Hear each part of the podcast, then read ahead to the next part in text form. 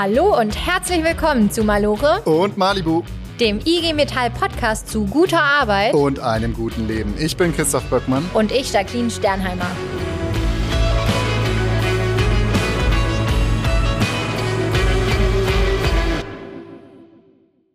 Hey Jacqueline, heute wollen wir über das Thema Transformation und Mobilitätswende sprechen. Das wollten wir schon lange machen. Ja, absolut. Und ja, das sind ja so große Worte, aber wenn man es jetzt mal runterbricht, dann bedeutet das unterm Strich für einzelne Personen, viele von euch da draußen werden es wahrscheinlich genauso sehen, dass sich der Job ändert. Das, wo du vorher die eine Sache gemacht hast, auf einmal was ganz anderes machen musst. Und jetzt mal die super Frage an dich. Könntest du dir das vorstellen, einfach was komplett anderes zu machen? Ganz ehrlich, also nicht so wirklich. Also ich mache meinen Job gerne und ich kann mir nicht so richtig gut vorstellen, jetzt irgendwas anderes auf einmal zu machen. Ja, aber du hast nicht die Wahl. Transformation bedeutet. Okay, das ist das Gedankenspiel, jetzt verstehe ich.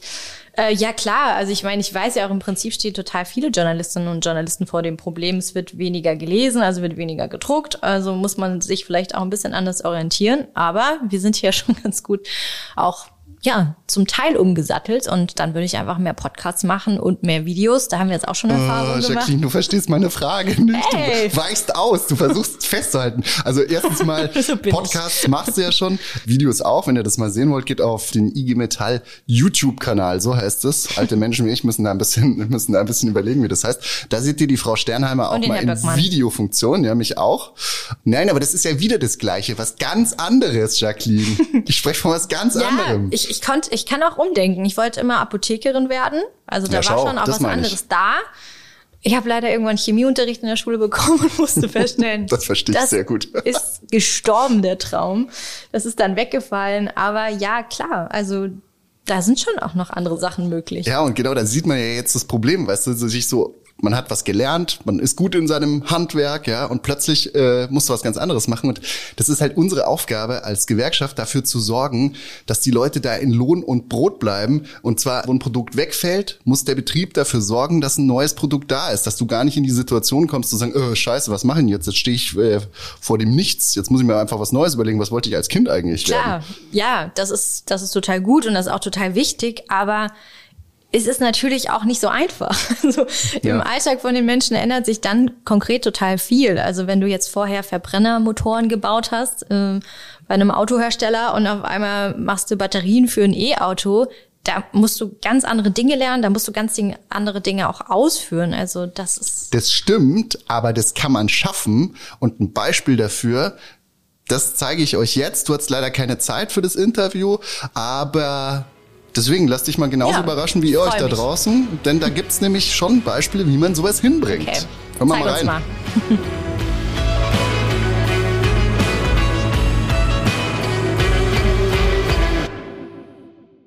Über 63 Millionen Motoren haben sie gebaut seit Gründung des Werks vom 3 bis zum 6-Zylinder. Doch der Verbrenner ist in Deutschland ein Auslaufmodell. Ab 2035 dürfen die Pkw nur noch klimaneutral unterwegs sein. Das heißt dann in der Regel Elektromotor. Deshalb haben die IG Metall Betriebsräte bei VW durchgesetzt, dass in Salzgitter künftig Batterien gebaut werden sollen. Und das nicht erst 2035, sondern schon ab 2026. Aber wie wird man vom Motorenwerk zum Batteriewerk? Das fragen wir am besten einen, der den Umbau mitgestaltet, den Betriebsratsvorsitzenden von VW Salzgitter, Björn Hamening. Björn, schön, dass du dir Zeit nimmst. Ja, hallo. Vielen Dank, dass ihr mich eingeladen habt dazu. Die erste Frage, die mir durch den Kopf geht, ist, wenn du 63 Millionen Motoren gebaut hast, das Herzstück vom GTI, vom Bugatti, und plötzlich kommt einer daher und sagt, ja, danke, aber künftig baut ihr keine Motoren mehr, künftig baut ihr Batterien. Wie reagieren da die Beschäftigten drauf? Naja, zunächst mal ist das hm, ja erstmal unsere Idee als Betriebsrat gewesen, das zu machen. Das ist schon, schon sehr, sehr lange her. Das ist über zehn, zwölf Jahre her, dass die Forderung das erste Mal ausgesprochen wurde, dass wir halt künftig wenn die E-Mobilität kommt, das hat sich ja damals noch nicht so abgezeichnet, aber wenn sie kommt, dann braucht man natürlich eine entsprechende Fertigungstiefe. Und da ist dann halt die Forderung des Betriebsrates gewesen, äh, künftig halt auch Batterien und Batteriezellen zu bauen. Ähm, von daher haben wir da schon immer ein verstärktes Interesse dann halt dran gehabt, das Ganze auch entsprechend durchzusetzen. Und na klar war das äh, ja eine, ein riesengroßer Akt, halt die Kolleginnen und Kollegen davon zu überzeugen, dass das der richtige Weg halt künftig ist. Äh, vor allen Dingen, weil wir dann so nach und nach halt auch von unseren Brot- und Buttermotoren dann halt schon losgelassen haben, nämlich den Pkw-Dieselmotoren, die heute in, in Polkowice in Polen gebaut werden. Äh, aber ich glaube, dass ähm, das Rezept dafür ist äh, von Anfang an halt eben entsprechend eine große Transparenz gewesen, den Kolleginnen und Kollegen gegenüber und ihnen aufzuzeigen, dass es halt damit dann eine Perspektive auch für ähm, die Zukunft gibt. Und je mehr das auch deutlich wurde, dass es künftig halt auch Gesetzgebungen gibt, die Verbrennermotoren dann halt verbieten. Und das kann man ja aufzeigen, in welchem Zeitraum das passiert. Desto größer ist natürlich dann halt auch ähm, die Gewissheit, dass das eine endliche Geschichte ist mit so einem Produkt, mit einem Verbrennungsmotor. Und deswegen braucht man halt auch Alternativen. Und die haben wir aufgezeigt. Du hast es gerade schon gesagt, ihr seid das Thema früh angegangen. Ihr habt auch so einen Zukunftspakt geschlossen. Der war, glaube ich, 2016, den ihr durchgesetzt habt, der so die Grundlage dafür geschaffen habt. Also ihr wusstet es schon früh und habt auch so, okay, wenn das Elektroauto kommt und irgendwann war klar, okay, das Elektroauto wird das Zukunftsauto sein. Ihr habt es früh verstanden, du hast gesagt, klar, das muss man den Beschäftigten klar machen und ihnen das aufzeigen. Sag mal, wie konkret macht man das dann? Macht man dann lädt man die alle ein zu PowerPoint-Präsentationen? Dürfen die mal mit dem Elektroauto fahren, um zu sehen, das ist eigentlich eine ganz coole Sache, wenn man da aufs Gaspedal drückt? Oder wie funktioniert das dann wirklich konkret, dass man dann, weil die haben das ja auch schon mal in der Zeitung gelesen, aber man muss es ja vielleicht noch auf eine andere Art und Weise den näher bringen. Also du hast erstmal recht damit. Wir haben 2016 mit dem Zukunftspakt damit angefangen. Da hatten wir vereinbart, dass wir so eine Pilotzelle zur Batteriezellfertigung halt hier entsprechend mit aufbauen. Damit haben wir dann angefangen. Das ist sozusagen die Keimzelle halt gewesen, dessen, was dann äh, insgesamt dabei rausgekommen ist. Und da haben auch die ersten Kolleginnen und Kollegen halt schon dann drin gearbeitet. Also ähm, auch ähm, Leute, die aus der Ausbildung herausgekommen sind und auch welche, die sich da beworben haben die halt eben entsprechend aus der Fertigung, sag ich mal, der normal, normalen Motoren in Anführungsstrichen dann halt darüber gewechselt sind. Und so hast du ähm, die ersten ähm, Kollegen Kollegen gehabt, die dann halt auch darüber berichten können. Was machen wir denn da eigentlich? Was passiert denn da? Dann haben wir angefangen, ähm, da auch äh, entsprechend halt die Vertrauensleute beispielsweise mal durchzuschleusen durch diese Pilotlinie, damit die sich dann äh, einen Einblick halt von machen können, weil unsere IG Metall Vertrauensleute sind natürlich dann Multiplikatoren und berichten dann halt eben entsprechend äh, dadurch. Und das ist immer mehr ausgeweitet worden. Ja, heute haben wir zum Beispiel tatsächlich auch die Möglichkeit, mit ähm, Elektrofahrzeugen mal zu fahren, das mal auszuprobieren auf einer Teststrecke. Und ähm, das nennt sich E-Hour. Und das Ganze wird begleitet von Kolleginnen und Kollegen, die schon eine Qualifikation in ähm, diesem äh, Bereich der, der E-Mobilität und der Batteriezellfertigung beispielsweise in China halt dementsprechend erfahren haben. Und die führen wirklich durch das Programm durch und äh, erzählen äh, auch, ne, was, was sie selbst erlebt haben, ähm, berichten über die E-Mobilität und äh, beantworten halt auch Fragen und sowas. Und die Kolleginnen und Kollegen haben, wie gesagt, auch alle Möglichkeit, dann halt mal die Fahrzeuge zu fahren, um da wirklich echt mal mehr drüber das selber zu erleben und dann halt auch mehr über die E-Mobilität insgesamt zu erfahren. Und das, glaube ich, macht schon Sinn. Wir sprechen über Batteriefertigung bei euch. Was genau für Batterien sollen dann bei euch gebaut werden und was wird da gebaut? Werden da einzelne, werden da einzelne Zellen zu einer Batterie zusammengebaut oder baut ihr die ganze Batterie aus den Rohstoffen? Was heißt denn eigentlich bei euch Batteriefertigung? Also wir bauen tatsächlich die Batteriezellen äh, aus den Rohstoffen halt äh, und aus den einzelnen Zellen werden dann später halt eben die Zellpakete Ne, die dann auch sich im Fahrzeug wiederfinden. Also wir bauen dann mal die sogenannte Einheitszelle, Konzerneinheitszelle. Die hat so, sag ich mal, das Format, kann man sich vorstellen, wie so eine VHS-Videokassette tatsächlich. Ich vergleiche das immer spaßeshalber damit. Und da sind dann halt eben einzelne Zellen entsprechend halt mit drin. Die kann man sich ja, ich bin da selber auch nicht der große Experte gewesen, aber man kann die sich äh, vorstellen dann halt wie so ein äh, rechteckiges Paket äh, wo dann halt eben entsprechend immer die Kathoden- und Anodenseite immer abwechselnd mit einem Separator drin ist. Ne? Das Paket ist, sage ich mal, ungefähr so dick wie ein Handy kann man, kann man sagen. Und mehrere Pakete davon und sowas werden dann halt zu dieser Einheitszelle entsprechend mit den Anschlüssen und sowas dann, wie gesagt, im VHS-Videokassettenformat dann halt zusammengebaut. Das wird mal das Produkt sein, äh, was dann halt eben entsprechend natürlich weiter zu Batteriesystemen und anderen Standorten ausgebaut wird, beziehungsweise dann halt eben so in die Fahrzeuge dann auch mit hineinkommt. Und äh, ja, wir haben dann, nutzen dann natürlich die entsprechenden Rohstoffe, die werden hier gemixt Äh, die werden aufgetragen auf die jeweiligen Folien.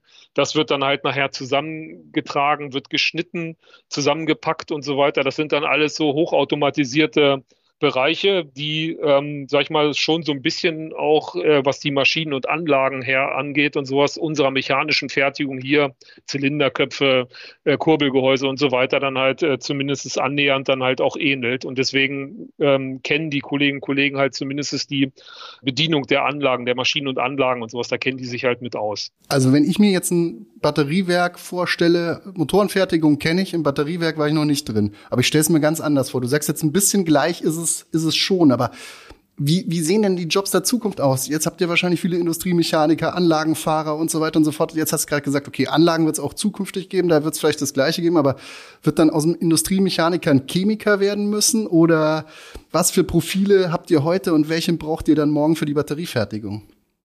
Also für die reine Fertigung, das sind tatsächlich, wie ich ja schon gesagt habe, das sind hochautomatisierte Anlagen. Du brauchst also tatsächlich Anlagenführer, Anlagenfahrer und äh, natürlich auch ähm, Instandhalter, Mechanik und Elektro, die sich dann logischerweise spezialisieren. Wenn man sich ähm, mal so eine Batteriefabrik dann halt anschaut, die ist äh, unheimlich lang, über 160 Meter lang. Und ähm, natürlich, sage ich mal, sind die Anlagen, das sind auch weite Strecken, weil da hast du dann zum Beispiel diese Folien, die dann auf Coils aufgerollt werden, wo die beschichtet werden. Da hast dann aber auch, sage ich mal, wieder kleinere Anlagen, sage ich mal, mit, äh, mit Achsen und sowas, die verfahren werden, wo das Ganze zurechtgeschnitten wird. Und das ist so klassische tatsächlich Maschinen- und Anlagenbedienertätigkeit. Natürlich mit ähm, dem Spezialwissen und sowas darum, dass man da ein anderes Produkt und sowas vor sich hat, als jetzt eben Motorenteil oder eine Komponente oder sowas davon dann halt. Anderer Andererseits brauchen wir natürlich halt auch entsprechend Spezialisten, die sich mit der Chemie auskennen. Ähm, da bilden wir halt auch gerade äh, mit aus. Also wir bilden jetzt tatsächlich erstmalig Chemiker aus. Da haben wir auch Labore entsprechend halt dafür mit angeschafft. Ähm, aber ähm, der, der Großteil der Kolleginnen und Kollegen, die heute in der Motorenfertigung sind, die arbeiten später dann halt auch da, sag ich mal, auch wieder in der Fertigung halt eben nur mit einem anderen Produkt. Ein bisschen muss man es trotzdem lernen natürlich. Qualifizierung ist da der auch bei euch der Schlüssel. Sag mal, wie lernt man das denn jetzt? Weil ich meine, ihr habt das Motorenwerk, das steht da noch. Ihr baut gerade das Batteriewerk auf. Da steht, glaube ich, schon ein bisschen was. Ein bisschen was wird noch aufgebaut werden. Aber wo und wie lernen denn jetzt die, die Kolleginnen und Kollegen, wie das in Zukunft abläuft? Ja, die ersten rund 180 bis 200 Kolleginnen und Kollegen, die haben wir tatsächlich auf die Reise geschickt.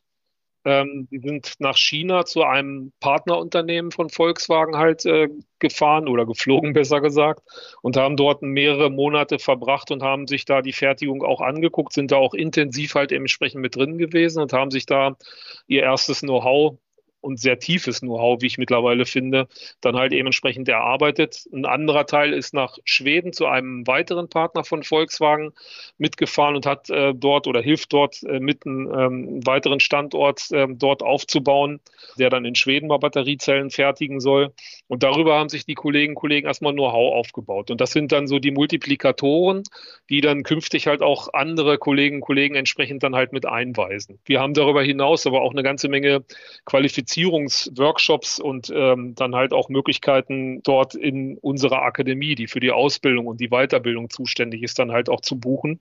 Das soll dann halt auch künftig weltweit äh, passieren, also wo dann sozusagen maßgeschneiderte Workshops dann halt eben und Seminare stattfinden, um sich dann, ähm, sag ich mal, in der Batteriezellfertigung dann halt eben auch äh, äh, klug und kenntlich zu machen. Das sind so die, die, ähm, ja, die Möglichkeiten unter anderem, das geht bei der Sprache los und hört dann, sage ich mal, noch nicht auf bei der Frage der Zellchemie, wie das alles äh, zu, zustande kommt, wie das äh, miteinander reagiert und so weiter und so fort. Also wirklich ein breites Spektrum an, an Möglichkeiten halt, auch sich zu qualifizieren. Ihr habt viele Beschäftigte, ihr habt ungefähr, wie viel habt ihr, 7000, sowas um den Dreh? Wir sind, wir sind rund 7000 Kolleginnen und Kollegen immer noch am Stand. Ja. ja. Jetzt hast du gesagt, die ersten 180 sind los, das sind Multiplikatoren. Ist das jetzt mit ein Grund, weil man sagt, okay, das geht natürlich, man kriegt nicht alle auf einmal umgeschult, das muss ein Prozess sein. Ist das mit ein Grund, warum ihr jetzt schon angefangen habt? Also ihr habt ja eigentlich schon viel früher angefangen mit der Pilotanlage, aber jetzt 2026 soll es bei euch richtig losgehen mit der Produktion, da wollt ihr richtig einsteigen. Warum ihr jetzt schon anfangt? Weil ich sag mal, so richtig brauchen wir die Batterie. Ja, gut, ihr braucht sie auch jetzt schon. Ihr braucht ja jetzt schon Elektroautos. Aber so richtig Schluss ist ja erst 2035 wahrscheinlich. Vielleicht gibt's dann auch noch ein bisschen Nischenanwendungen für den einen oder anderen Verbrenner, aber also theoretisch hättet ihr ja noch neun Jahre dazwischen Zeit. Ja, theoretisch, wie das immer in der Theorie ist. Also ähm, geplant ist eigentlich, dass unsere letzten Motoren 2028 auslaufen. Ach so. Das heißt nicht, dass Volkswagen dann keine Verbrennungsmotoren mehr baut, aber die werden dann halt an anderen Standorten, wenn du so willst, halt zusammengefasst, weil die Kapazitäten dann halt eben entsprechend ansonsten übererfüllt werden und die Stückzahlen halt einfach nicht mehr hergeben, als dass das Ganze an einzelnen Standorten dann konzentriert wird. Von daher steigen wir mit ein bisschen Plus-Minus-Zeit und sowas 2028 aus. Und bis dahin äh, müssen wir dann halt auch entsprechend genügend Beschäftigung dann halt mit haben. Wenn ich gesagt habe, wir haben 7000 Beschäftigte hier am Standort, dann sind das natürlich nicht alles direkte Kolleginnen und Kollegen aus der Fertigung, sondern äh, es sind unter anderem halt auch die Kolleginnen und Kollegen der PowerCo dabei, die äh, weltweit halt eben künftig für, sag ich mal, die Entwicklung äh, und den Vertrieb und so weiter von Batteriezellen, äh, für das weltweite Geschäft dann zuständig sind. Die sind hier auch am Standort. Natürlich sind da Instandhalter mit dabei und die ganzen, sage ich mal, das Ganze drumherum wie Werksicherheit, Werkfeuerwehr, ähm, Kundendienst und, und, und, was es da halt alles gibt. Das macht äh, insgesamt die 7000 Beschäftigten aus. Rein ähm, in der Fertigung sind etwa 3000 Menschen. Und ähm, ja, für die, sage ich mal, müssen wir dann natürlich dann entsprechend die Anschlussbeschäftigung dann halt eben äh, auch ja, schaffen. Okay, ich verstehe. Also ist doch ein bisschen mehr Zeitdruck drin, als ich jetzt äh, vermutet hatte. Aber also für 4000 wird sich vielleicht nicht so viel äh, ändern. Äh, ich sag mal, ob man jetzt einen Motor verkauft oder eine Batterie verkauft, ist dann nachher ein anderes Produkt, klar. Aber für, für die Kolleginnen und Kollegen im Büro ist es ein bisschen was anderes als die, für die, ähm, die in der Halle stehen. 3000 müsst ihr um, äh, für die braucht ihr Beschäftigung, für die habt ihr die Batterie, aber ihr habt nicht nur die Batterie, sondern ihr macht ja noch mehrere Sachen. Ihr habt zum Beispiel, also ihr geht noch in das Thema Batterie Batterierecycling habt ihr im Hintergrund, dass man sagt, okay, damit könnte man ja auch mal was anfangen. Ihr überlegt, wo man die Batterie außerhalb der Mobilität noch einsetzen kann. Und ihr baut ja auch schon ein wichtiges Teil vom Elektromotor, äh, den Rotorstator. Also ihr habt ja ganz viele Punkte jetzt äh, deswegen wahrscheinlich auch aufgegriffen, um zu sagen, die Batterie wird uns am Anfang noch nicht alles bringen. Äh, wir, wir müssen umtriebiger sein. Ja, das ist ähm, genau das ist, das ist der Punkt. Also du kannst dich natürlich auch nicht nur auf ein Standbein halt dann verlassen. Die Frage Rotor Stator ist ja mehr oder weniger aus dem Umstand entstanden, dass ein Standort alleine das halt in der Form nicht schafft. Und von daher haben wir uns da dann auch rechtzeitig drum beworben und haben da, wenn man so will, tatsächlich das Ganze mit unterstützt. Ähm, das ist äh, auch der erste Bereich übrigens gewesen, wo wir tatsächlich dann mal im kleineren Stil dann halt Transformationen äh, auch ausprobiert haben, nämlich aus den ehemaligen mechanischen Bereichen, die da halt schon runtergefahren sind, die Kolleginnen und Kollegen in diese neue Fertigung dann mit einem neuen Produkt, mit dem Rotor Stator dann halt eben äh, zu transformieren. Und so haben wir die ersten Erfahrungen halt damit gemacht und sowas, wie sowas überhaupt funktioniert, was man für Qualifikationen benötigt und so weiter und so fort. Und was die äh, übrigens die Kolleginnen und Kollegen angeht, die in den Büros sitzen, also beispielsweise auch Planer und Entwickler und sowas, äh, auch die müssen sich natürlich umstellen. Die äh, haben, sage ich mal, auch äh, neue Aufgaben dann halt eben entsprechend dabei, zum Beispiel Logistikplanung, welche, ähm, sage ich mal, äh, Rohmaterialien kommen dann an, die, das ist natürlich was ganz anderes als das, was, was wir heute dann halt eben dort an Rohstoffen äh, und Teilen und sowas dann halt mitbekommen. Also von daher ist das schon für alle insgesamt eine riesengroße Umstellung. Wie gesagt, wir haben auch eine äh, neue Tochtergesellschaft mit der PowerCo hier an Bord, ne, entsprechend, ähm, die dann auch mal anwachsen wird auf gut 3000 Kolleginnen und Kollegen.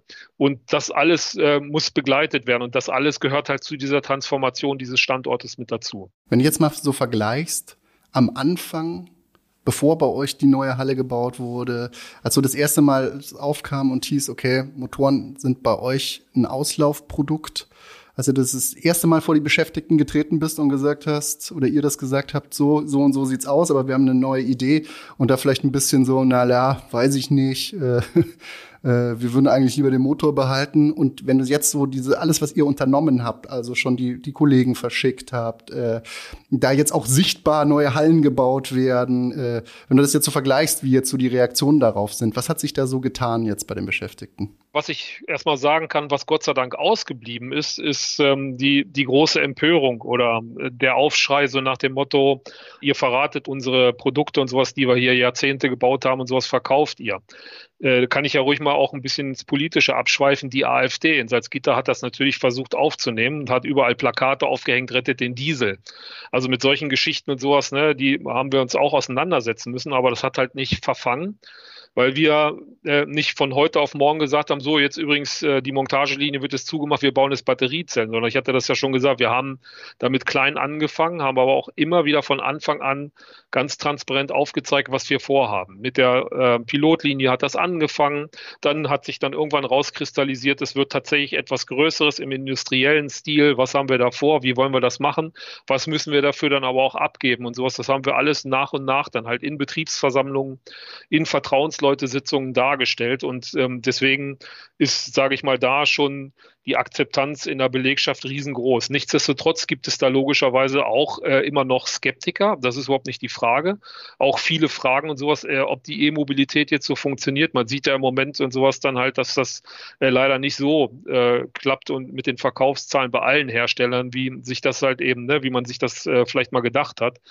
Aber äh, auch diese Fragen beantworten wir immer wieder äh, und ähm, weisen darauf hin, dass das aus unserer Sicht halt nach wie vor der richtige Weg ist. Ähm, Skeptiker wirst du immer dabei haben und das ist auch gut so, dass man sich immer wieder mit diesen Fragen auseinandersetzen muss. Aber insgesamt ist die Reaktion schon halt positiv, weil die Leute ja auch durch die Kolleginnen und Kollegen, die da selber schon gewesen sind und diese Qualifikation mitgemacht haben, dann zum Beispiel auf Betriebsversammlungen und sowas auch mal dargestellt bekommen haben, was passiert denn da eigentlich, was machen wir denn da? Und äh, da hat ein Kollege hat immer gesagt, Leute, das ist kein Hexenwerk, wir können das. Das war so ein, sag ich mal, so ein Stichwort, so ein Schlagwort und sowas, was sich dann wirklich echt äh, überall durchgezogen hat. Und das war so ein, so auch wie so ein, wie so ein Brustlöser. Toll.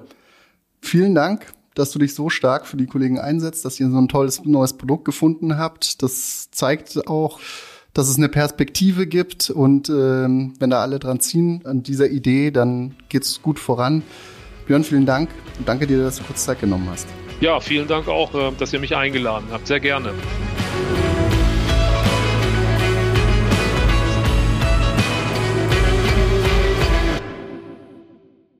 Das nenne immer gelungene Transformation, Christoph, was ihr uns da gerade präsentiert habt. Voll gut, vor allem, dass sie auch so früh angefangen haben, sich ein neues Produkt ranzukarren. Das ist ja oft das riesige Problem, dass die Unternehmen selbst damit viel zu spät anfangen. Muss man sich mal vorstellen, wenn sie es nicht gemacht hätten. Ja, wer ohne die Betriebsräte und Betriebsrätinnen ja. bei, bei, bei VW hätte das nie funktioniert, ohne ja, die Metallerinnen genau. und Metaller. Ja. Und die sind da natürlich auch besonders stark und haben sich da durchgesetzt. Ey, sonst wäre es halt 2035 spätestens vorbei gewesen. Nee, bei denen sogar 2028. Ja, ja, genau. Gesagt, ne? Genau. Genau, dann wäre das Werk zu. Aber ich verstehe jetzt auch, Christoph, warum du mich vorhin so ein bisschen komisch gefragt hast, ob ich mir vorstellen kann, was anderes zu machen. Das wird jetzt sehr deutlich nochmal nach dem Interview, was wir uns jetzt hier zusammen angehört haben. Ja, das macht man sich einfach oft nicht so ganz klar, glaube ich, ähm, was das am Ende des Tages bedeutet für die Beschäftigten. Und ganz spannender Punkt auch im Interview, was da für eine Aufklärungsarbeit einfach dahinter steckt, da alle ins Boot zu holen. Ja, es ist ja halt auch so klar, weil äh, du setzt auf ein neues Produkt, die haben ein neues Produkt, aber du musst ja auch ein, dann wirklich das Gefühl haben, okay, das ist das Produkt der Zukunft und wenn man jetzt so, wir sind davon überzeugt und die Studien und alles zeigt darauf hin, aber wenn man jetzt halt in dem Moment auf die Straße schaut, jetzt noch, dann sind halt schon wenig Elektroautos unterwegs oder kennst du jemanden, der ein Elektroauto nee, hat? Ich kenne niemanden. Ich kenne ich kenne ein paar Leute mit einem Hybridauto, meine Mama zum Beispiel, aber mhm. nee, sonst äh, niemanden. Du?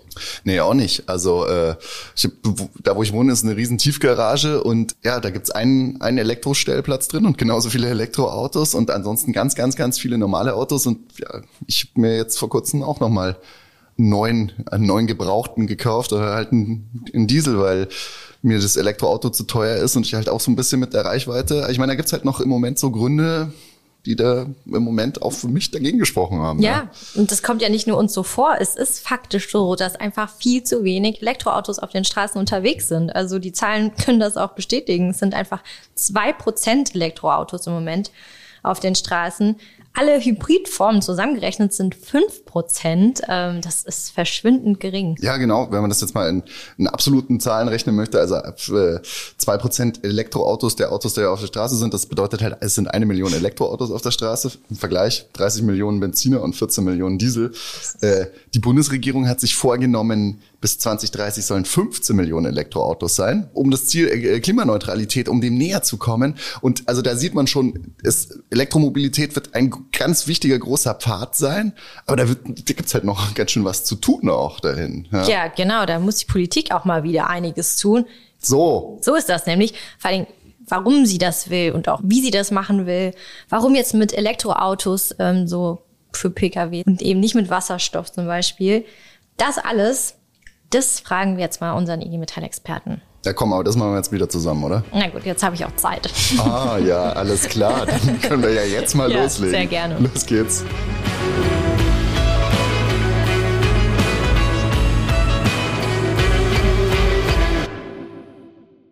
Gerade war bei uns in der IG Metall Gewerkschaftstag. Da haben wir uns vorgenommen, auch die nächsten vier Jahre weiter an dem Thema Transformation zu arbeiten, klar.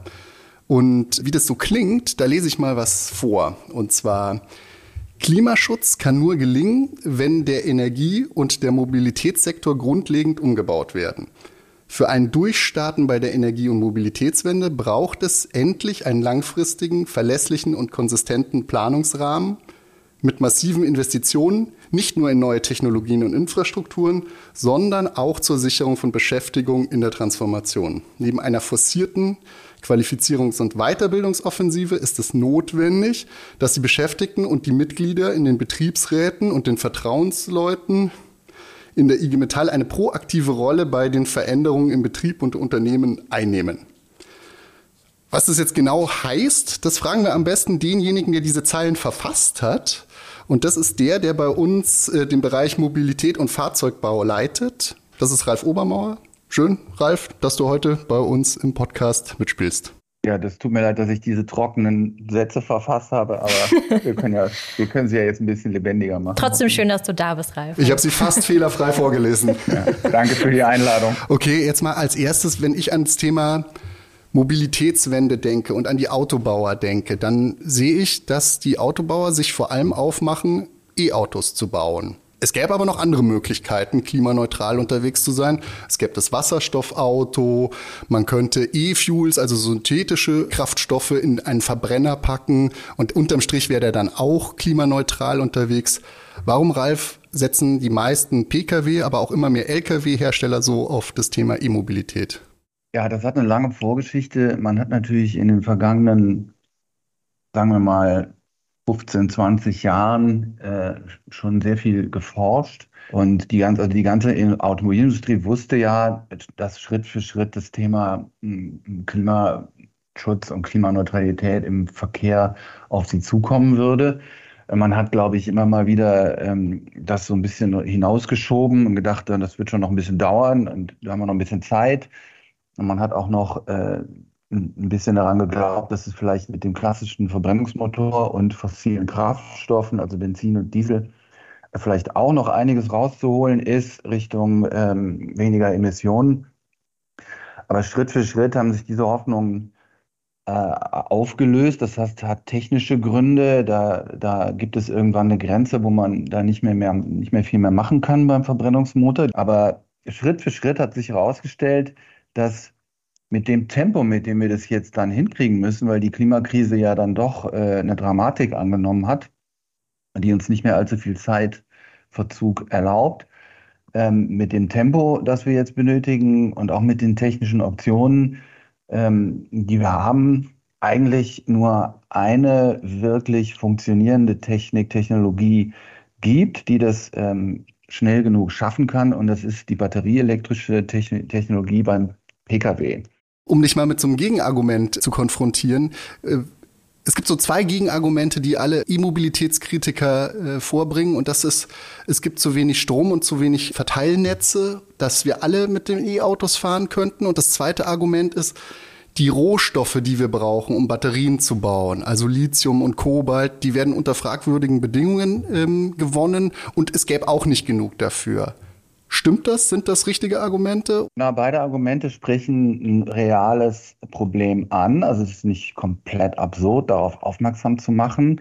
Aber es, äh, sagen wir mal, die Mehrzahl, also die überwiegende Mehrzahl der wissenschaftlichen Studien, die wir dazu haben, bleiben immer noch dabei, dass ähm, die E-Mobilität, die batterieelektrische Mobilität, der beste Weg ist, relativ schnell die Pkw-Flotten zu dekarbonisieren beziehungsweise deutlich klimafreundlicher zu machen. Komplette Dekarbonisierung ist ein, ist ein ganz schwieriges Thema. Das wird noch sehr lange dauern, aber ähm, die ähm, sagen wir mal, weitgehende ähm, Reduktion von Emissionen in der Pkw-Flotte geht mit dem batterieelektrischen Auto am ehesten und am schnellsten. Und das ist ja auch der Grund, aus dem die ganzen Hersteller sich für diesen Weg entschieden haben. Das Hauptproblem mit den anderen Technologien ist, dass die noch viel größere Probleme haben. Das gilt sowohl für die E-Fuels als auch für die Brennstoffzellenautos. Skalierbare Brennstoffzellen Pkw im Massenmarkt sind bisher einfach nicht aufgetaucht. Wenn das gelungen wäre, dann hätte niemand was dagegen. Und dann würde man wahrscheinlich auch auf diese Karte setzen. Auch da gibt es noch ein Restproblem, weil das Ganze nur klimafreundlich und gut funktioniert, wenn der Wasserstoff, der in den Brennstoffzellen verbrannt wird, grün ist. Und da braucht man enorm viel Strom, um den zu produzieren. Das heißt, das Stromproblem, das haben wir bei den anderen Technologien auch. Jetzt muss man aber sagen, äh, wenn man mal nach Deutschland guckt, so insgesamt sich die ähm, Industrie dazu anguckt, es wird oft gerügt und wird gesagt, gut, äh, China ist viel weiter, haben wir überhaupt noch irgendeine Chance im Wettbewerb mitzuhalten? Das ist ja auch nicht uninteressant für die ganzen Beschäftigten hier in Deutschland in der Automobilindustrie. Ist Deutschland denn da überhaupt noch wettbewerbsfähig im internationalen Vergleich? Ja, also ich denke schon, es wird, ähm, sagen sehr viel Dramatik im Augenblick beschrieben äh, in der Analyse der Wettbewerbsposition. Und das ist auch nicht falsch. Man muss sich jetzt wirklich auf die Hinterbeine setzen. Bei den Herstellern hat man noch lange äh, gezögert und auf mehrere Pferde gleichzeitig gesetzt und ist jetzt in einer Situation, wo sich das langsam weltweit durchsetzt. Es gibt zwar noch Märkte, wo es sich langsamer durchsetzt, aber die größten und wichtigsten Märkte, also USA, Europäische Union und China, setzen mittlerweile ziemlich eindeutig auf die Elektromobilität. Da kommen die Deutschen jetzt zwar mit, wir haben ja die Modelle, so ist es ja nicht, ne? wir spielen ja mit in diesem Markt, aber ähm, der Vorsprung der asiatischen Konkurrenz ist schon mittlerweile beachtlich. Also verloren ist das Rennen noch nicht, aber es wird ganz schön anstrengend jetzt. Okay, das ist ein guter Punkt. Also es steht fest, wir müssen hier klimaneutral werden, das ist gar keine Frage. Bis 2035 sollen nur noch ähm, klimaneutrale Autos auf den Straßen zugelassen werden in Deutschland. Aber um die Produktion umzustellen, ist es ja trotzdem noch ein weiter Weg. Das hast du gerade auch angesprochen. Wie ist denn da gerade der Stand in den, in den Unternehmen? Wie stehen die in der Transformation gerade da? Na, bei den Herstellern ist sehr viel passiert. Die haben enorm viel investiert, zweistellige Milliardenbeträge. Da werden ganze Werke umgebaut, wisst ihr. Wir haben bei VW zwei Werke, die nun eigentlich fast nur noch Elektromobilität ähm, darauf ausgerichtet sind. Äh, die anderen haben auch ihre Kapazitäten massiv hochgefahren. Also äh, bei den Herstellern sieht es gut aus, bei den Zulieferern ist das Ganze viel prekärer. Da haben äh, viele finden jetzt auch ihre Nischen, aber viele haben auch Schwierigkeiten, ihren Weg da zu finden. Das heißt, für die Zulieferer ist die Situation wesentlich schwieriger. Ein weiteres Problem, was dazu kommt, ist, dass der Verbrenner ja noch gar nicht weg ist. Wir verkaufen ja noch viele Verbrenner, wir fahren noch viele Verbrenner. Die Verbrenner spielen auch noch eine sehr große Rolle im Markt und auch für die Auslastung der Werke, also auch für Beschäftigung. Wird auch noch bis zum Ende des Jahrzehnts so bleiben. Ist auch gut für die Transformation, weil wir dann ein bisschen mehr Zeit haben, um unsere Beschäftigten da auch mitzunehmen. Gleichzeitig ist es aber so, dass viele Zulieferbetriebe voll ausgelastet sind und gar nicht richtig dazu kommen, sich neue Geschäftsmodelle zu überlegen. Denen fehlen Investitionsmittel, denen fehlen Zeit, Entwicklungskosten und so weiter kommen dazu. Also das ist, äh, ist eine prekäre Situation. Also es ist divers. Manche sind gut aufgestellt, bei manchen ist es schwieriger. Manche sind gut aufgestellt, bei manchen ist es schwieriger. Ziele werden gesetzt, auch von der Politik. Die hat gesagt, wir wollen bis 2030 15 Millionen Elektroautos auf den Straßen haben. Wenn wir jetzt gerade mal gucken, die Betriebe haben viel investiert, äh, sie haben diesen Weg eingeschlagen, Elektromobilität.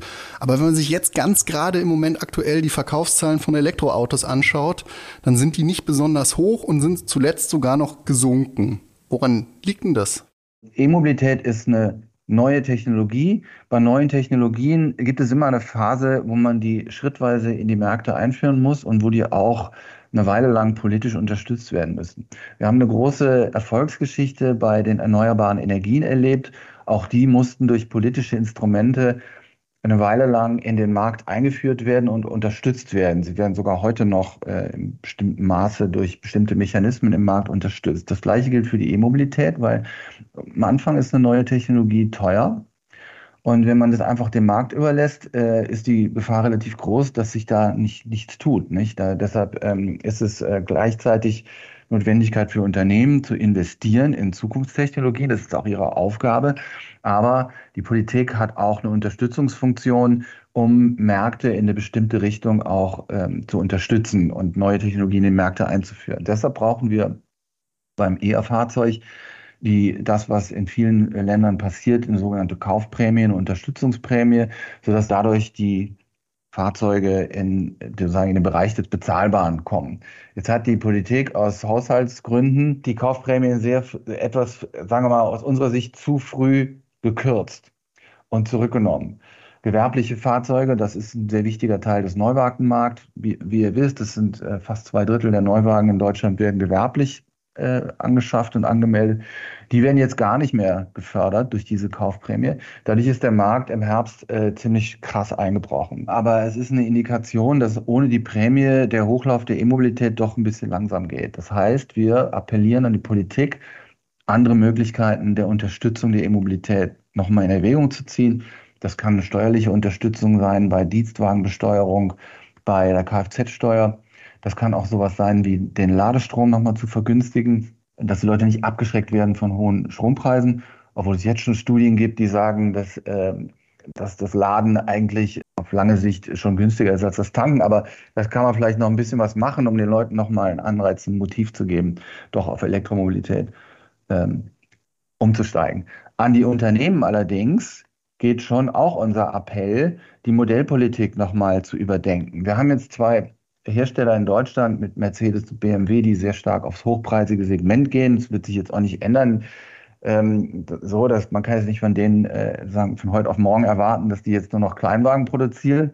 Das wird nicht funktionieren, aber dass beide äh, doch ihre Modellpalette so stark auf die hochpreisigen Segmente ausgerichtet haben und allein da auch ihre Margen im Augenblick holen und in Zukunft zu holen erwarten, das ist schon eine fragwürdige Entwicklung. Also wir glauben, dass das strategisch ein bisschen kurzsichtig ist, was die Deutschen da im Augenblick machen. VW ist ein anderer Fall. Die haben das angekündigt.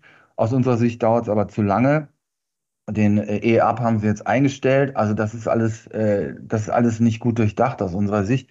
Wir wissen, man kann heute mit E-Autos noch nicht so viel Geld verdienen wie mit hochpreisigen oder mit Verbrennerfahrzeugen. Aber solche Unternehmen müssen sich ja auch ein bisschen mittel- bis langfristig aufstellen und strategisch denken. Das fordern wir im Augenblick ein. Ralf, jetzt nochmal ehrlich, Hand auf Herz. Du hast gezeigt, es ist möglich, aber es klingt noch nicht so einfach umsetzbar. Was muss da noch konkreter jetzt genau passieren, damit wir da hinkommen? Natürlich haben wir ein Problem beim Strom. Wir brauchen enorme Mengen an erneuerbaren Energien, weil sehr viele der neuen und dann irgendwann hoffentlich klimaneutralen Technologien mit Elektrifizierung zu tun haben. Die sind nur dann sinnvoll, wenn es auch mit grünem Strom gemacht wird. Wenn es mit Kohlestrom gemacht wird, können wir auch gleich weiter mit Benzin fahren, dann macht es gar keinen Sinn. So. Also brauchen wir einen massiven und rapiden Ausbau der erneuerbaren Energien. Das zweite ist die Rohstofffrage. Wir brauchen natürlich eine Rohstoffwende. Ähm, erstens müssen wir da auch ein bisschen effizienter und sparsamer werden. Das heißt, wir müssen viel mehr in Recycling gehen. Das ist eine Perspektive. Wir werden, es wird fünf bis zehn Jahre dauern, bis wir im Bereich der Fahrzeuge nennenswerte Mengen durch Recycling tatsächlich in den Kreislauf zurückkriegen. Das dauert noch ganz lang, aber jetzt ist die Zeit zu investieren und das anzustoßen und auch die Kreisläufe zu organisieren. So, dann ähm, brauchen wir bei, den, bei dem äh, Rohstoffthema, das habt ihr eben ja auch gefragt, wir haben natürlich ähm, kritische Rohstoffe im Bereich der Elektromobilität. wo es ein paar Probleme gibt. Erstens werden die nicht alle von äh, uns freundlich gesonnenen Regimen produziert. Ähm, zweitens werden die teilweise unter fragwürdigen Bedingungen abgebaut. Und drittens fragen wir uns, ob es genug von solchen Stoffen geben wird. Das muss man allerdings sagen, dass dieses Problem gibt es in fast allen industriellen Bereichen. Wir haben sehr viele industrielle Bereiche, wo es ähm, um Mangan geht, um Aluminium, um ganz andere Stoffe, um Platin oder so. Da reden die Leute reden sehr viel um die Rohstoffproblematik, wenn es um Elektromobilität geht. Ich finde, da darf man jetzt auch nicht vergessen, dass beim Thema Öl, also wenn wir, ganz genau, da, dass da doch relativ viele Kriege um diesen Rohstoff geführt wurden und wir genau. das beim Tanken darüber eigentlich noch nie gesprochen haben, unter welchen Bedingungen oder welche Regime damit unterstützt werden. Ja. Jetzt kann man sich auch ähm, in dieser ähm, global vernetzten Wirtschaft nicht immer aussuchen, dass wir jetzt nur noch mit ähm, ähm, Modelldemokratien wie äh, Luxemburg äh, handeln. Ja, also das wird halt nicht funktionieren. Da, da, wird man sagen bestimmte Kompromisse machen müssen. Wir handeln sehr viel mit China, da hängen sehr viele Arbeitsplätze bei uns dran. Das wird man jetzt nicht von heute auf morgen beenden wollen. Trotzdem in der Rohstoffdiskussion redet man viel über sogenannte Diversifizierung, also möglichst viele unterschiedliche Handelspartner und Lieferanten aufbauen, an möglichst vielen Stellen auch investieren. Handelsabkommen mit vielen unterschiedlichen Akteuren machen, sodass man nicht von einem Partner so abhängig wird, wie wir es zum Teil beim Gas von Russland waren und wie wir es bei einigen Stoffen im Augenblick von China leider sind. Da, da sollte sehr viel Gehirnschmalz reinfließen, wie man das, oder auch äh, Aktivität reinfließen und äh, tut es auch im Augenblick, dass man das reduziert und diversifiziert. Also das ist ein ganz wichtiger Teil der gesamten Mobilitätswende. Energiewende, Rohstoffwende gehören dazu. Wenn ich jetzt Beschäftigter in der Automobilindustrie bin, zum Beispiel bei einem Zulieferer oder meinetwegen auch bei einem Hersteller, dann treiben mich jetzt also zwei Sorgen um. Zum einen, ich merke die Konkurrenz aus anderen Ländern könnte mir meinen Arbeitsplatz rauben. Zum anderen ist, arbeite ich vielleicht an einer Einspritzpumpe, die fällt weg und äh, weiß zwar auf der anderen Seite, es entstehen auch neue Jobs, aber wie schaffe ich denn diesen neuen Job zu bekommen? Und wir als Gewerkschaft, unsere Aufgabe ist es ja da drin, für sichere Arbeitsplätze zu sorgen. Wie schaffen wir das denn, dass die Beschäftigten, die in der Automobilindustrie sind, dass die neuen Jobs die erreichen, dass die da hinkommen, dass wir, also dass das ja nicht ein riesiger Arbeitsplatzabbau ist, sondern dass wir dafür für sichere Jobs sorgen können? Sagen wir mal, das sind eigentlich drei Hauptpfade, die wir da ähm, gehen müssen. Das erste, da ist das Zauberwort Qualifizierung und Weiterbildung. Das ist so, wenn innerhalb eines Unternehmens oder auch äh, innerhalb einer Region ähm, absehbar ist, was die dort ansässigen Unternehmen in den nächsten kommenden Jahren an neuen Produkten produzieren werden, dann müssen, dann haben die eine Verantwortung dafür, ihre Mitarbeiter und Mitarbeiterinnen ähm, so weiterzubilden, dass die für die künftig nachgefragten Tätigkeiten ausgebildet sind. Und da gibt es eine ganze Reihe von Instrumenten, die mittlerweile auch ähm, politisch unterstützt werden, finanziell unterstützt werden. Da haben wir als IG Metall für gekämpft. Das ging von dem Qualifizierungsgeld, was im Rahmen des Weiterbildungsgesetzes ähm, jetzt vor kurzem eingeführt worden ist, äh, bis zu einer Reihe von anderen Weiterbildungsgesetzen, die in den vergangenen Jahren neu verabschiedet wurden und die den Unternehmen sehr viele Möglichkeiten geben, äh, die Weiterbildung ihrer Beschäftigten auch von der Bundesagentur für Arbeit unterstützen zu lassen.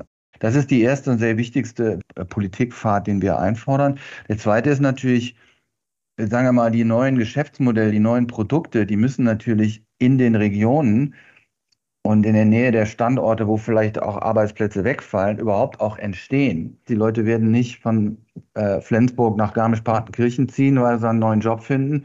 Man muss also gucken, dass in den Regionen wo vielleicht viel am Verbrennungsmotor hängt, in den kommenden Jahren dann auch Schritt für Schritt neue Cluster, neue Bereiche entstehen, wo unterschiedliche Firmen sich um eine neue Technologie gruppieren und da auch neue Arbeitsplätze schaffen. Der Bund fördert ja auch das, was wir Transformationsnetzwerke nennen, mit einer ansehnlichen Summe. Das haben wir als IG Metall vorgeschlagen. Die Politik hat sich da überzeugen lassen und fördert das jetzt. Es gibt mittlerweile 25 bis, ich glaube, es gibt 27 davon äh, republikweit. Ich glaube, die Metall ist an 25 davon beteiligt. Die letzten beiden kommen auch noch rein, glaube ich. Äh, sind wir dran. Ähm, und da setzen sich die verschiedenen Akteure in einer Regio äh, Region, also Weiterbildungsträger, IHK, Unternehmen, ähm, Wirtschaftsverbände, Gewerkschaften, Bundesagentur für Arbeit äh, an einen Tisch und versuchen, eine Strategie zu entwickeln, wo sich so eine Region hinentwickeln kann, wenn absehbar in ein paar Jahren Beschäftigung dort verloren geht. Mobilitätswende ist natürlich viel mehr als Elektromobilität. Wir haben uns jetzt darauf fokussiert. Natürlich macht das auch einen großen Teil aus und es macht auch gerade eben viel für die VerbraucherInnen aus und auch die Beschäftigten in dem Bereich. Aber fass doch noch einmal für uns zum Schluss gerne kurz zusammen, was muss dann noch in der Mobilitätswende außerhalb äh, der Elektromobilität jetzt passieren, damit wir wirklich auch klimaneutral werden? Ja, wir haben äh, als IG Metall einen, einen, längeren Diskussionsprozess gehabt. Wir haben ein Jahr lang auf verschiedenen Konferenzen und Workshops mit Experten und untereinander diskutiert und haben da äh, so, so eine Gesamtvision einer Mobilitätswende entwickelt. Und die hat im Grunde, sagen wir mal, vier oder die hat vier Hauptsäulen oder Ansätze. Das eine ist Verlagerung des Verkehrs auf andere möglicherweise oder also umweltfreundlichere oder klimafreundliche Verkehrsträger. Das ist das ganze große Thema Verlagerung vom Verkehr auf die Schiene. Das ist insbesondere im Güterverkehr ein wichtiges Thema. Und es ist auch, und das fällt uns als IG Metall vielleicht ein bisschen schwer, manchen von uns als Konsumenten, vielen von uns als, äh, als Automobilbauern, auch die Frage, kann die Rolle des PKWs äh, in den kommenden Jahren verändert werden und vielleicht auch ein Stück weit reduziert werden durch Vernetzung mit anderen Verkehrsträgern, sodass man öfter umsteigt, auch mal mit der Bahn fährt, wenn man in der Stadt wohnt, mal öfter mit dem Rad fährt.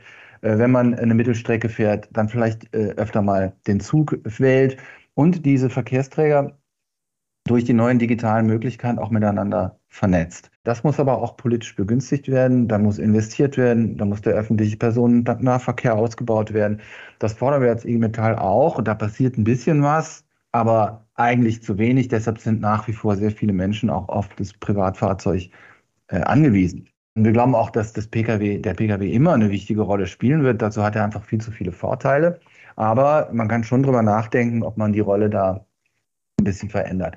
Da bin ich eigentlich auch schon ein bisschen im, im zweiten Ansatz, das heißt Verbesserung von Verkehr und Vernetzung der Träger. Also neben der Verlagerung auf andere Verkehrsträger geht es auch darum, die miteinander besser zu verzahnen. Da sind diese ganzen digitalen Möglichkeiten, die es heutzutage gibt. Das ist von Carsharing über On-Demand-Verkehre, also Rufbusse, wir in Deutsch schön sagen, nicht? Sowas gibt's auch. Da verdienen auch ein paar von Unternehmen, die, die, die bei uns organisiert sind, die gehen in diese Richtung und entwickeln solche Fahrzeuge. Da wird das autonome Fahren eine Rolle spielen. Da, da fließt viel Entwicklungs- und Forschungsgeld rein. Da gibt's auch schon Produkte.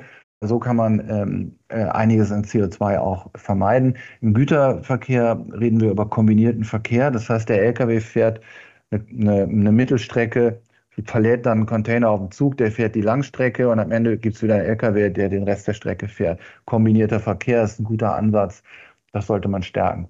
Und wir reden auch ein bisschen über Vermeidung. Weil es gibt natürlich sehr viel Verkehr, wo man sich fragt, ist das unbedingt notwendig?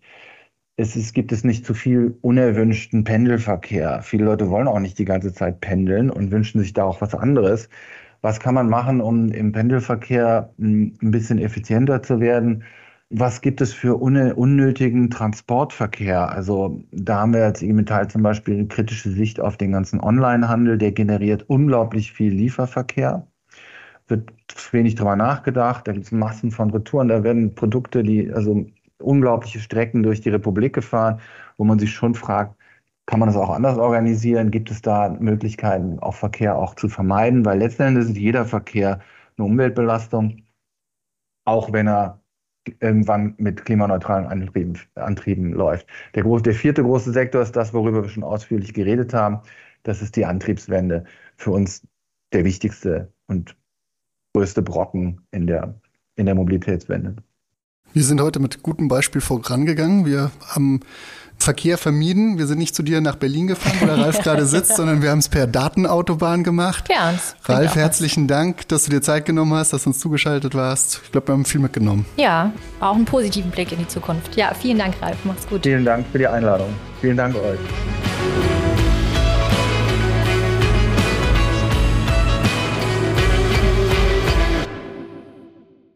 So, jetzt wissen wir, wie wir das Thema Transformation angehen müssen. Ja, genau. Drei wichtigsten Punkte. Ich fasse nochmal zusammen für uns alle. Qualifizierung, Dann natürlich auch neue Produkte und Geschäftsmodelle auf den Weg bringen, ran schaffen und dann umsetzen. Und am Ende auch eine regionale Strukturpolitik. Klar, alles das kann helfen, die Transformation zu bewältigen, auch dass die fair, sozial und ökologisch dann ist. Ja. Die gute Nachricht, wir als IG Metall haben bei all diesen Punkten schon unsere Finger drin und was vorangebracht. Sowas wie das Qualifizierungsgeld haben wir auf den Weg gebracht oder regionale Transformationsnetzwerke haben wir ins Leben gerufen und bei der Politik durchgesetzt, die helfen auch so gerade kleineren Betrieben dabei, neue Produkte und neue Geschäftsmodelle zu finden. Ja, die fahren und, ja mal schnell unten runter. Ja, für die ist es oft nicht so leicht. Die haben halt nicht die gleichen Mittel wie die Großen. Ja. Aber jetzt bei allen, egal ob klein oder groß, ist es so, dass die Metallerinnen und Metaller dort vor Ort äh, in den Betrieben, die haben Bock, was Neues zu machen. Die bringen auch oft eigene Ideen ein. Betriebsrätinnen und Betriebsräte sind da dabei, die Geschäftsstellen sind da dabei, die wollen was voranbringen. Die wollen natürlich für ihre Zukunft sich was überlegen und was machen wir da, wie können wir uns umstellen. Aber ganz oft laufen wir da auch in den Chefetagen dann gegen verschlossene Türen und müssen die erstmal aufstemmen, ja, dass wir sagen, hey, wir wollen ein neues Produkt und dafür kämpfen wir als gemerkt Gewerkschaft halt dann auch oft zusammen und müssen das richtig durchboxen, aber das machen wir halt dann.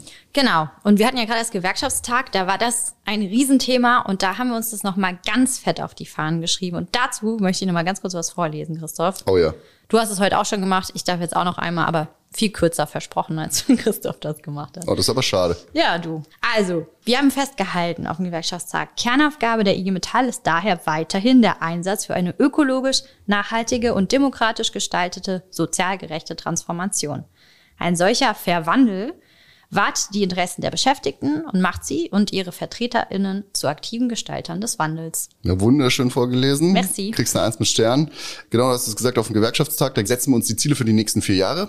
Das ist eins der Ziele für die nächsten vier Jahre, dass wir das auch so weiter äh, vorangehen wollen. Ja, eines der Hauptziele. Ja, jetzt muss man sagen, heute haben wir uns ziemlich viel mit dem Thema Elektromobilität beschäftigt. Mobilitätswende ist natürlich viel mehr als nur Elektromobilität. Da geht es auch um die Schiene, da geht es auch, wie kriegt man Flugzeuge, Schiffe klimaneutral, wie sind wir überhaupt in der Zukunft unterwegs. Also müssen wir Mobilität anders denken. Ja, müssen wir, kleiner Spoiler. Aber ich glaube, mehr von dem Thema müssen wir mal in anderen Folgen. Alles kriegen wir nicht in eine rein erzählen wir euch in Zukunft mal. Das stimmt. Und wir hatten ja tatsächlich auch schon ein paar Themen zum Thema Transformation und das sogar auch, also wenn ihr nochmal hier Mobilitätswende reinhören wollt, da hatten wir in der Folge 9 das Thema E-Fuels. Ja, genau. Das kam ja heute nur ganz, ganz am Rande mal vielleicht vor. Da haben wir eine eigene Folge zu, da könnt ihr gerne mal reinhören. Und wir hatten auch zum Thema Wasserstoff unsere zweite Folge, ganz frisch war das.